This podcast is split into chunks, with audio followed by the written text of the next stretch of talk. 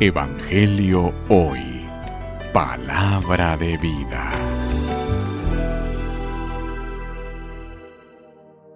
Lectura del Santo Evangelio según San Mateo.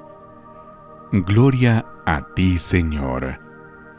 En cierta ocasión los discípulos se acercaron a Jesús y le preguntaron, ¿quién es más grande en el reino de los cielos? Jesús llamó a un niño, lo puso en medio de ellos y les dijo, Yo les aseguro a ustedes que si no cambian y no se hacen como los niños, no entrarán en el reino de Dios. Así pues, quien se haga pequeño como este niño, es el más grande en el reino de los cielos.